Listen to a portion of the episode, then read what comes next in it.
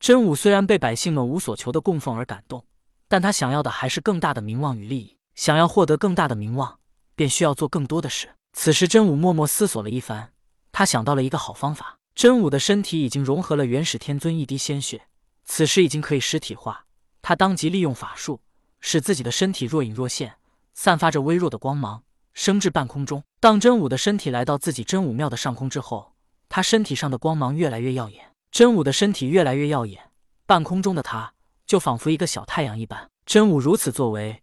使地面上的百姓看到了他。百姓们看到半空中的真武与真武庙内的真武容貌相同，而且浑身发光的真武，让他们知道这是真武显灵了。百姓们纷纷跪在地上给真武磕头。此时，真武才发出威严的声音道：“敬爱的百姓们，是你们诚心的供奉，让我活了过来。我今日来此，便是告诉你们，只要你们诚心供奉我，我将护佑你们这一方平安。”说罢，真武一挥手。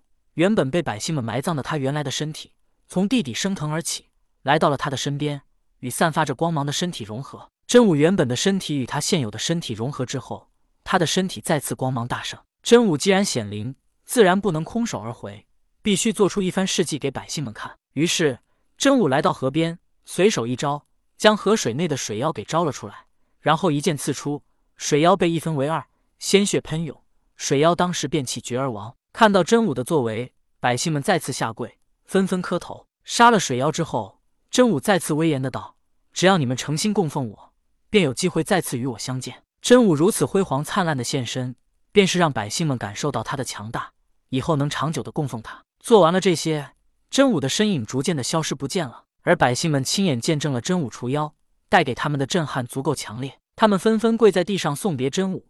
不知谁喊了一声“恭送真武大帝”。只要有人带头，其他的百姓也纷纷呼喊道：“恭送真武大帝！”当真武走后，很快，原本的真武庙也被改成了真武大帝庙。真武消失之后，又缓缓地落到了地面上。此次真武现身，给人们带去这么强烈的震撼，他想要的效果已经达到。只是他没想到人们会称呼他为真武大帝。不过，这些真武也并不在意，他的目的已经达到。落到地上的真武深深吸了一口气。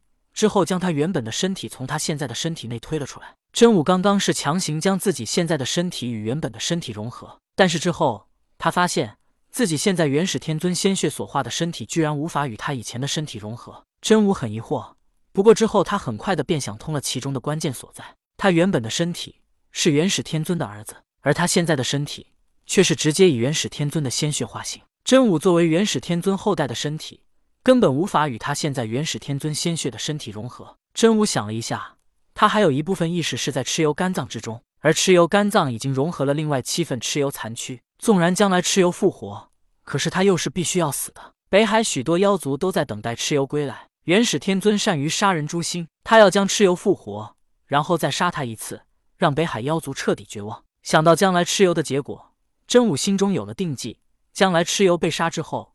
他便可以让蚩尤身体内的意识回归到他原本的身体内。想通了这些，真武便不再计较能否融合自己原本的身体，而是将他原本的身体收进乾坤袋内，继续向北而行。真武被百姓们称呼为真武大帝的消息，很快便传遍了仙界。知道真武是元始天尊儿子的人，如今只有老子、同天与云霄，但旁人却并不知道，一个突然出现的真武，却被人们尊为真武大帝，不免就让其他修道者议论纷纷。许多修道者来到人间打听一番之后，得知真武是给人们治水除妖才被尊为大帝。修道者当中有喜欢静修的，当然也有一些喜欢名利的。于是，喜欢名利的修道者也纷纷下山帮人们治水除妖。老子得知真武被人们尊为大帝，想到元始天尊曾经安排哪吒建庙获得人们香火供奉，他知道那时元始天尊便想要做实验，令哪吒成为人造神。现在看来，真武的所作所为却无意之中帮元始天尊完成了这个实验。对于这些，老子并不在意。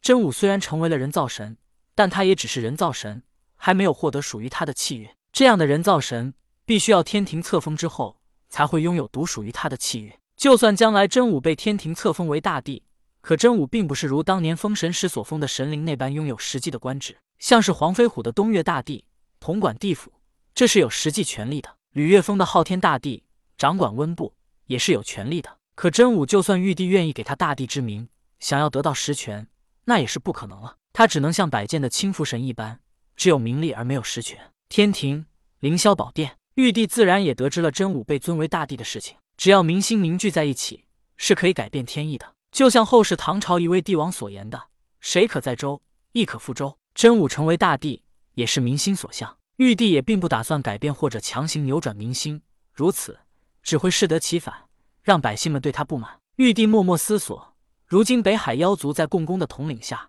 蠢蠢欲动，还有元始天尊暗中所谋划的令蚩尤复活之事。别看玉帝从来不说，但都被他看在眼里。玉帝知道。等到将来，水神共工与火神祝融一番大战，蚩尤与皇帝一番大战，还有人间的乱局，以及五更即将发起的战乱被平定，便是他论功行赏之时。想到此处，玉帝也得知人间一些修道者在学习真武，也在帮百姓们治水除妖。学习真武的修道者愿意帮助百姓，那就证明他们渴望得到名利。如果一个人没有欲望，那么就如一句话所言的“无欲则刚”，想要利用他们，倒真是有些困难。但他们渴望得到名利，便是玉帝可以利用的。想到这里，玉帝有了谋划，他大声道：“来人，召南极仙翁前来觐见。”